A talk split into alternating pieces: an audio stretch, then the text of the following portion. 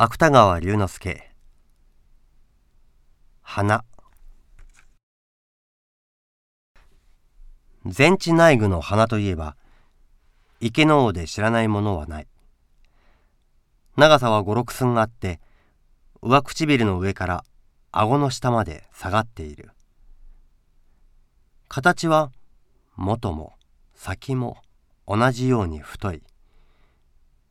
いわば細長い蝶詰めのようなものがぶらりと顔の真ん中からぶら下がっているのである。50歳を超えた内具は三味の昔から内道場愚部の職に上った今日まで内心では始終この花を苦に病んできた。もちろん表面では今でもさほど気にならないような顔をして済ましている。これは千年に到来の浄土を渇望すべき僧侶の身で花の心配をするのが悪いと思ったからばかりではない。それよりむしろ自分で鼻を気にしているということを人に知られるのが嫌だったからである。内具は日常の談話の中に花という語が出てくるのを何よりも恐れていた。内具が花を持て余した理由は二つある。一つは実際的に鼻の長いのが不便だったからである。第一飯を食う時にも一人では食えない。一人で食えば鼻の先が金まりの中の飯へ届いてしまう。そこで内具は弟子の一人を禅の向こうへ座らせて飯を食う間中広さ一寸長さ二尺ばかりの板で鼻を持ち上げていてもらうことにした。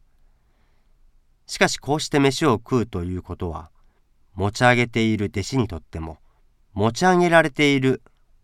内具にとっても決して容易なことではない。一度この弟子の代わりをした中道寺が草目をした拍子に手が震えて鼻を粥の中へ落とした話は当時京都まで喧伝された。けれどもこれは内具にとって決して鼻を苦に病んだ主な理由ではない。内具は実にこの鼻によって傷つけられる自尊心のために苦しんだのである。池の尾の町の者はこういう鼻をしている全地内具のために内具の俗でないことを幸せだと言った。あの花では誰も妻になる女があるまいと思ったからである。中にはまたあの花だから出家したのだろうと批評するものさえあった。しかし内具は自分がそうであるために幾分でもこの花に煩わされることが少なくなったと思っていない。内具の自尊心は最大というような結果的な事実に左右されるためにはあまりにデリケートにできていたのである。そこで内具は積極的にも消極的にもこの自尊心の既存を回復しようと試みた。第一に内具の考えたのはこの長い鼻を実際以上に短く見せる方法である。これは人のいない時に鏡へ向かっていろいろな角度から顔を映しながら熱心に工夫を凝らしてみた。どうかすると顔の位置を変えるだけでは安心ができなくなって頬杖をついたり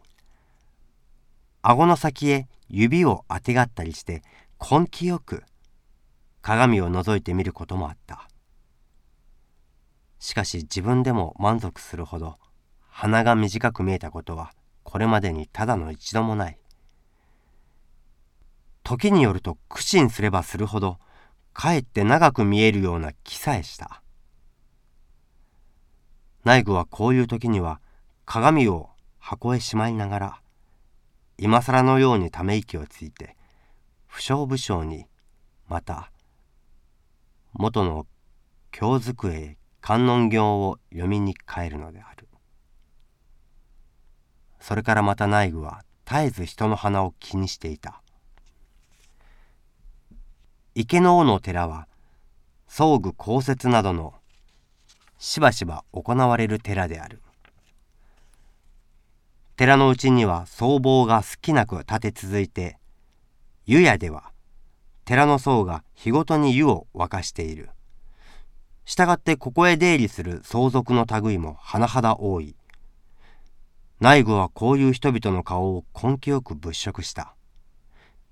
一人でも自分のような花のある人間を見つけて安心がしたかったからである。だから内部の目には紺の水管も白の片びらも入らない。まして麹色の帽子やシーニビの衣などは見慣れているだけにあれども亡きがごとくである。内具は人を見ずにただ花を見た。しかし鍵花はあっても内具のような花は一つも見当たらない。その見当たらないことが度重なるに従って内具の心は次第にまた不快になった。